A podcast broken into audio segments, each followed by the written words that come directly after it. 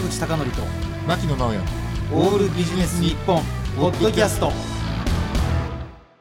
坂口孝則と牧野直哉のオールビジネス日本。本日のゲストは前回に引き続き The Art of Mankind のギタリストウーミンさん並びにケンカワさんです。よろしくお願いします。よろしくお願いします。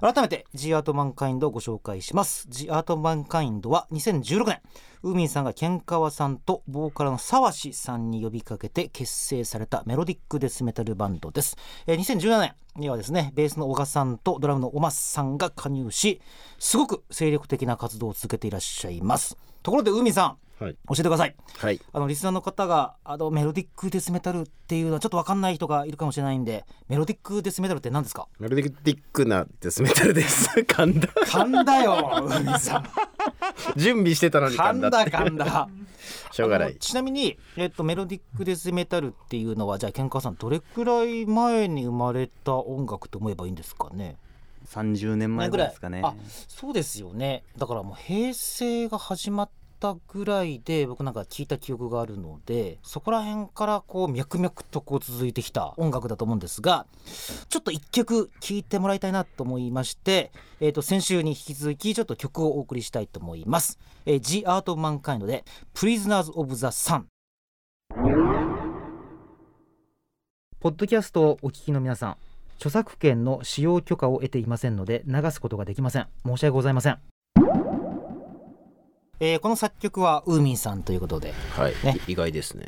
本当に僕が選ぶ曲は全てケンカワさんの曲だということで クレームが一部入ったんですが、はい、いやこの曲のすごいなんかね先週も申し上げましたが、まあ、いわゆる欧州のメロデスじゃなくて本当にこう日本的な解釈をした曲だなと思ってああ、うんこれは結構ねエピソードあるんですよ。はいどうぞベースの小川くんが音楽のルーツって何って話してた時に、はいは彼はなんかクラシック音楽が好きでみたいな。いマジっすか？かっこつけたことを抜かし出したんで。さっきねメロデス30年って言いましたけどね。クラシックは250年っておっしゃいますからね、うかっんこつけたことを抜かし始めたんで、うんうんじゃあなんかネタちょうだいっつって、こういう曲が好きですみたいな、はい。あじゃあ俺それをメロデスにするって言ってその日のうちに作り上げえたのがこのえそれどういうこと？いやだからちょっとクラシックのとある曲をはい。モチーフにした曲なんですよ。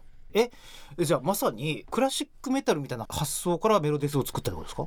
いやなんかそのもともとあるメロディーを自分なりにメロデスリフとかうん。リードギターとかに解釈してうん。作るみたいなことが結構好きなんではいはい。そっからできた曲っすねこれ。えそれは小川さんがなんか一曲をポンって投げたってこあそうそうそう。小川君って一番好きなクラシックの曲何？ってとうん。言うからこれ好きですっていうかじゃあそれでちょっと一曲作ってみようかっつって。へえそれはどう考えたらいいんだろう？えっとインスピレーションを受けたという言葉ではちょっと違いますか？モチーフですね。モチーフたまに気づく人いますけど、これってもしかしてこの曲じゃないみたいな。クラシックが元ネタにありますよっていう話をしたら、そんなあからさまにはやってないんで、えでもクラシックがもち元ネタですよっていう話をしたらもしかしてこれかなって言ってくれる人はいましたけどね、あの海さんその流れで聞くんですけどあのギタリストの中ではクラシックを源流に持つ人って多いですよね。うん。やっぱりちょっとそれとはちょっと違うけれどインスピレーションをこうすごく受けるとこう曲が作りやすくなったりするんですか？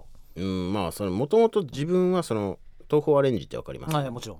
東宝アレンジのその東宝のメロディー原曲のメロディーとかをメロデスに解釈してそのリフにしたりとか。うん。もともとあるああいう打ち込みのメロディーをギターリフにするなんていうこと普通やらないじゃないですか、うん。そういうのを結構ずっとやってたんで、うん。なんかそういうのはわりかし自分でも得意かなというかそういう感じはしますね。あのこのお二人はちょっと僕いつも思うんですけどこれすごい短期間に曲作りすぎじゃないですか？多作の人って例えば芸術家でいうと、まあ、ピカソとかはね、うん。あの大体80年間ぐらいあの活動して何十万点で作ってるんですけど、うん。やっぱり作品を作る方がやっぱライブするよりかお二人は好きですか？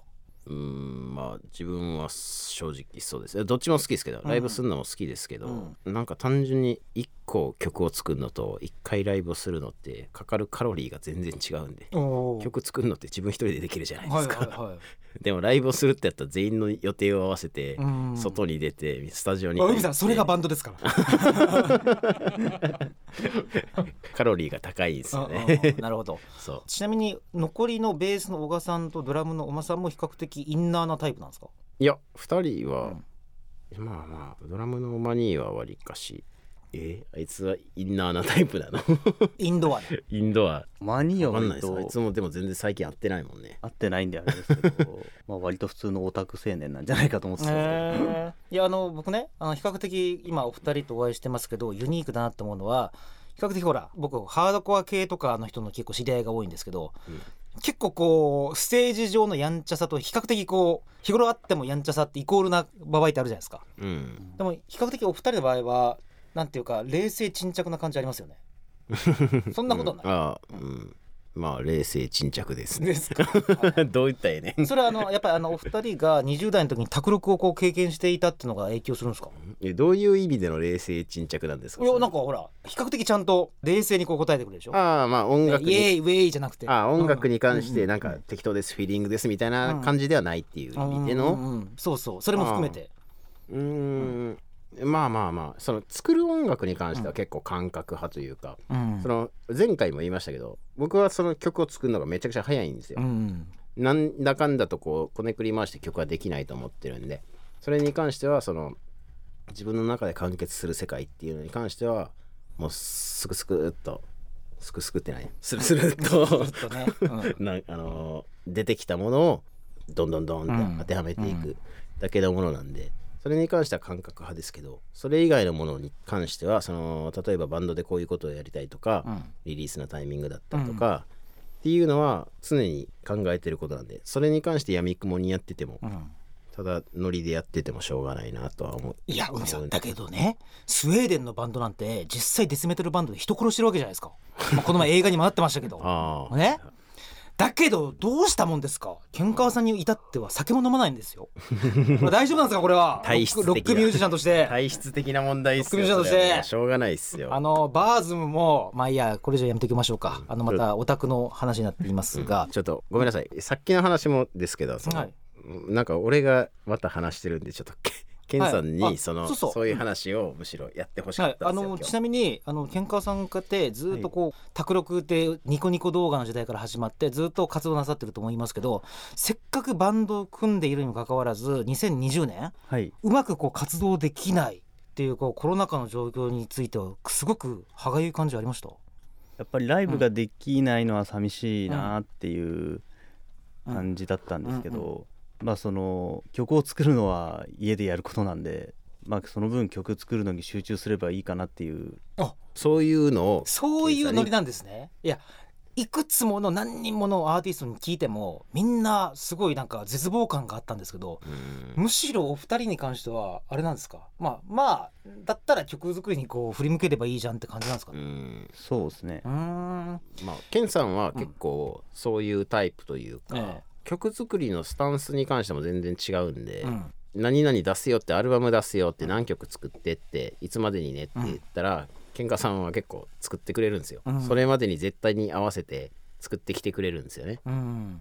それ自分は降りてきた時にしかできないんで、俺できた。うん。紙がですね。あ作ろうって思ったらなんかスルスルスルって作ってっうんていうタイプなんでそれが結構違いはあるかなと思いますね、まあ、作曲の手法ってあると思うんですけどあの例えばよく思いついたこうリフだけをこう録音しておいて後でくっつけるという人もいればもう全てこう何ていうんですかねつなぎじゃないとできないっていう人もいればあるいはこう本当にこう無作為のうちにこうやるっていう感じの人もいると思うんですけどケンカさんこうどうやって作曲してるんですか、うーん特にまあそのストックとかはなしに、まあ、頭から作っていくっていう、うんん頭にこうなんだか浮かんできて初めからフルコーラス浮かんでるってことはあんまないんですけど、はいはい。頭に浮かんだのをとりあえずパソコンに入れていくみたいな感じで、うん。すごいです。なんかその俺この間バーンのインタビューで俺めちゃくちゃハードル上げましたよね。あケンカワさんは頭の中で全部作るんですみたいなこと言ってて。ありましたね。そうあのねバーンっていうねメタル雑誌がありますけど。結構そう自分は作りながらもパソコンに向かい最初のイントロのリフとかだけがあこれ打ち込んどかないとなーっつって、うん。そのパソコンに向かってイントロを打ち込んでる間に A メロが浮かんできたみたいな、うんそういう感じでスルスルスルって作っていくんですけど、うんうんうんケンカワさんはその曲作ってますって言ったらもう思いついてますって。大体アウトロぐらいまでできてますって言うんですけど、じゃあそれ聞かせてくださいよ。あ僕の頭の中にしかないですみたいな感じなんで。もうあのその頭の中にしかないやつを例えば具体的に打ち込むじゃないですか、はい。打ち込んだやつをメンバーの方に渡した時にすごいちょっと意識もしなかったようなアレンジで帰ってきた時ってどう思うんですか？あああいやなんかあもっと良くなったなっていう。優しい？優しい。優しい優しいいやそんなことないでしょ喧嘩さん。たまにいやさすがにこのアレンジねえんじゃねえのっていうのあるでしょ。あーまあ初めやっぱり1回目ってうん。帰ってきて1回聞くとやっぱり自分の思ったのと変わってるから、うん。えって思うんですけど、何回か聞いてるといやこれでいいんじゃないかなっていう。え これでいいんじゃないかかななって妥協。いや妥協っていうかその自分が初めやっやろうと思ってたのが正解とは限らないなっていう、あー。あの私ねコンサルタント仕事やってるんですけど資料を送るんですよ。送った時に第三者が修正してくれる時があるんですね、はい。その時に「えー、これちょっと全然分かってねえじゃん」って思いながらその通りにやると意外に良かったりするんですよね。なんでかというと自分ってすごい好きすぎるからあの対象が好きすぎてもう見えなくなっちゃっててだけどいやもうちょっとこっちがいいんじゃないって言ってくれる方が比較的結果がいいんですよ。だからバンドってそれをこうなんていうか意図的に化学反応を起こすようなもんでしょ？そうですね。まあね。一人だとブレーキ効かなくなっちゃったところを、うん。うん。メンバーがいる分そこ止めてくれて、うんこうよりいいものにしてくれるみたいな、あのねぜひね僕ねあのこれを聞いてる人には「G Art of Mankind」で YouTube かなんかでもいいので検索してあの皆さんが演奏してる姿を見てほしいと思うんですよ。はいいや本当に真面目に。であのミュージックビデオとか何本か上げていらっしゃるじゃないですか。あれなんで喧嘩さん曲ばっかりなんですか？あれは。それはあの、ウーミンさんがあの、うん。僕の曲はキラーチューンだっていうふうに考えていて。キラーチューン。いい言葉出ましたね。うんリスナーをね一つ気にする曲。はい。うん。そこに関しての策略っていうのは全部自分が決めてるんで、うんこれをビデオにしたいとかっていう、うん。これをみんなに聞かしたい。うん。これで騙して全員アルバム。うん。騙してね。うん。騙してアルバムの中身を聞かしたいみたいな、うん。なるほど。まあ正直 MV とかそういうもんじゃないですか、うん。まあだから実際こう騙されたかどうかは分かりませんし非常にいいと思ったと思うんですけど日本人以外の外国人リスナーの受けもいいですよね。ああそあれはねケンカさんどう思います？な意外にこう多言語で書き込みあるでしょ？あそうですね。結構コメントは英語の方が多かったりとか、コメント欄日本人でコメント書かないですからね。まあちょっとねあの良かった時になかなか書かないですよね。あ まあそうですね。だから僕ねツイッターでも良かった時しか書きません、うん。だからこの前びっくりしたんですけどウーミンさんがあの俺がメロディックデスメタルの真骨頂見せつけてやるっていうライブしたでしょ？まだ言うあん時俺もうあまりにも受けすぎてちょっとツイッター連発しましたもん。ありがとうございます。デスメタルの歴史が変わる日に私は立ち会ったみたいなついついそういうこと言っちゃうんですよなん。俺そういう病気なんじゃないかなってたまに思ってしまうんですよ。いやいいんじゃないですか。前回の俺ラジオも聞き返して何やこいつって思いましたもん。なんでなんで？何で言ってんねんこいつって思っちゃうんですよね。あやばいでしょなんかアル中で死なないでくださいね。いやそれは人類の損失。だ 何言ってんのこいつ。いやだから人類の喪失といった人が「うん。The Art of Mankind」っていうバンドをやってるっていうね。うんそうですね。この凄さ。うん。だってほらあのお二人はねよくお知り合いのサウザンズ・アイズ？あれは確かデスの曲かなんかから来てるんでしょ？ああそうですよね。あれはデスメタルバンドって言えばいいんですか？です天川さん。まあデスメタルバンドで。まあ、今聞いたら普通のメタルに聞こえますけどね。の あのサウザンズ・アイズから来てると思うんですけどはい「The Art of Mankind」は普通に訳すると人類の芸術だからはい超やばいやつらですよね。やばいやつ普通はね。バーでたまたま会ったアメリカ人に「なんてバンドやってるの?」って言われて「ジアトーマンカインドだよ」って大爆笑されましたもん。マジですか？なんてバンド名なんてバンド名だ。ちなみにあのケンカさん今たまたまプロテスト・ザ・ヒーロー着ていらっしゃいますけどはい。あの複雑な比較的プログレに近いようなメロデスはどう思うんですか？は、僕好きですよ。好きですか？となるとねああいう風なボーカルがいた方がいいと思うんですか？あ俺ちょっと危ない質問してます？あ歌が入るってことですか、うんうん。まあアート・オブ・マンカインドには別にいらないうんと思ってますけど、さすがうまく。いやもう好きなものは好きでいいです、まあなるほどね。あのいくつかあの僕あのシクスっていうイギリスの昔バンドがあったりしたんですけどあ,、あいうふうなテクニカルなプログレのメタルにも憧れるんですけどあのああいうのはあんまり好みじゃないですか、個人的には好きだし、自分でソロでやるならああいうのもやってみたいなって、ええ変拍子変拍子のとええ。かやってみたいと思うんですけど、さっきそのライブでやったら大変だったって話ありましたけど、うん。ああいう曲は絶対ライブでやったら大変なので。はいや僕あのライブも実際見に行ったんですよ。シクスも、ああはい。い、やもう完璧に演奏しててすげえなと思いました。ああすごいですよね、あのあとサウンドの作り方もすごかったですね。ちなみにですねえーっと2021年6月、えー12日土曜日と13日日曜日に「ジアート・マンカインドが」まあ、東京としてはまあ初めて2連続公演といったんですかね、はいい。うのをなさるようで6月12日土曜日は渋谷ギャレット。6月13日は新宿ワイルドサイド東京でライブを行われます。ということでぜひジアートマンカインドの公式のツイッターとかウェブサイトチェックいただきたいと思うんですけどあのこれはえっとまあ狙ってというか狙われていなかったかもしれませんが5周年目でたまたま 2days っていうのは結構印象的じゃないですか？うん。まあまあでもたまたまうん。そのライブに関してはオファーが来た日にうん。出演を検討するっていう感じで、うんうんでまあまあここ最近あんまりライブがなかったしそのもともとその6月の12日の方が決まっててで13日もどうって言われたからやっただけのうん。話なんで,、なので5月21にその自分のソロアルバムのレコ発があるから、うん。そっからまあ23週間で結構まあ2日もやるってなるとしかも結構ねその6月13日持ち時間長いっぽくてえー、そうなんですか？いろいろその曲いっぱい練習しないといけないんであららら。やっぱレパートリー忘れちゃうんで。まあまあでもねファンからすると非常にいい機会ですよね。まあねできれば両方来てほしいっすね。うーん。セットリストはできるだけおー変えということはセットリストっていうのはまあ曲のことですがまあ両日ともちょっと変化があるってことですね。うーんできればもう、もう理想はもう全部変えたいぐらいの。おおそこまで。自分たちその曲だけはいっぱいあるわけじゃないですか。曲だけ はいっぱいあるわけじゃないですか、うんだからできれば変えたいけどいろんなところを変えたいですけどまあ要所は抑えつつみたいな、うんうん。なんか久々になんかレクイエムやろうみたいな話になってるしね。えー、レクイエムってあの最後の曲でしたっけ？ゴッド・オブ・スロー最後でしたっけ？あれ6分あるから、うんうん。30分の持ち時間とかやとできないんですよね。ああなるほど。だから持ち時間長いとレクイエムできるしいろいろ考えてはいるんで。なるほど。セットリスト考えるのすごい楽しいんですよ。ケンカさんちなみに、えっと、12日13日並びにジアート・オブ・マンカインドのこうライブの魅力っていうのはどう考えたらいいでしょうか？よく、うん。なんですかねやっぱり、うん。その音の激しさとこのグッとくるメロディーをうん。両方こう同時に体験するっていうのはあんまり他のバンドではできないみたいな、うん、なるほどね。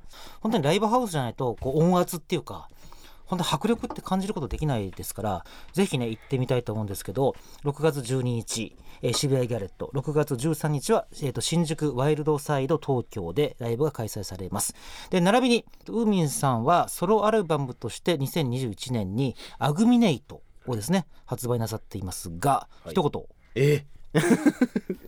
えいや一言。あまあそのバンドのうん「ブラッドオーシャン」っていうシングルと同時に1月に発売してるんで、うんうんうん。はいまあこの放送の時点ではもう終わってるかもしれないけど、ええ。5月21日にレコ発あるんで無事にできてればいいなということですね。はい。ぜひ、アップル、並びに Spotify などでご確認ください。並びに、えっ、と、ケンカさんはツイッターをなさっておりまして、あの、フォロワーがウーミンさんよりか少ないということで、非常に嘆かれておりましたので、ケンカワさんね、えー、G アートオブマンカインドで検索いただければというふうに思います。ライブに関しても状況を鑑みて変更になりますので、ツイッター並びにウェブサイトをチェックなさってください。はいはい。